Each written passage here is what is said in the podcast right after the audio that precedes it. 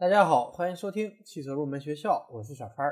今天这期节目，我们来给大家介绍一下汽车前照灯的检测。汽车前照灯关系到我们汽车夜间行车的安全，因此呢，汽车前照灯必须要符合国家标准《机动车运行安全技术条件》的有关规定。而汽车前照灯在使用的过程当中，由于灯泡、反射镜的老化以及前照灯位置的变化，会引起发光强度。光束的照射位置的变化，因此应该定期的对汽车前照灯进行检查。汽车前照灯主要是由灯泡、反光镜和配光镜构成。灯泡是前照灯的光源，灯泡发出的光线经过旋转抛物线形状的反射镜表面反射以后，形成平行的光束射向配光镜。平行光束通过配光镜的折射以后，扩大了照射范围，而且。满足汽车行驶的配光性能要求。前照灯主要用发光强度、光束的照射方向和配光特性三个指标来进行评价。首先，我们来说发光强度。发光强度是光源在给定方向上发光强弱的度量，计量单位为坎德拉。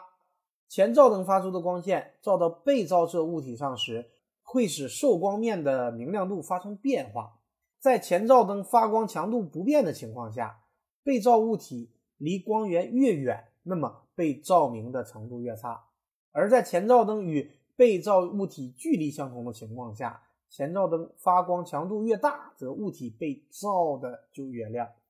衡量受光表面明亮度的物理量为照度，计量单位为勒克斯。第二个指标就是光束照射的位置。如果把前照灯光线最亮的地方作为光束中心，则光束照射方向用该中心对水平和垂直坐标轴的偏离量来表示。第三个指标，我们重点来说一下配光特性。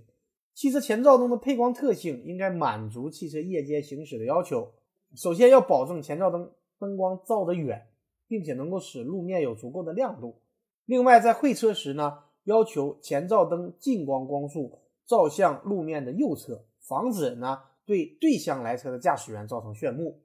所谓的配光特性，是指用等照明曲线来表示的明亮度分布特征。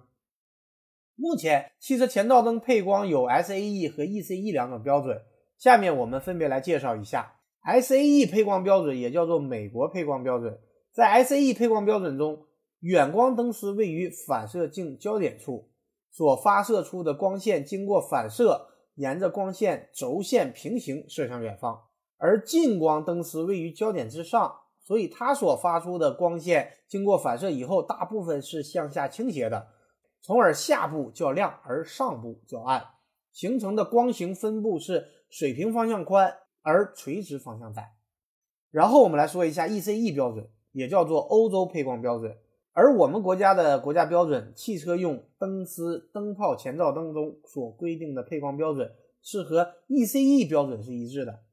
ECE 的远光配光与 SAE 配光方式是相同的，但是近光灯丝位于反射镜焦点之前，而且在灯丝下设有一个遮光罩，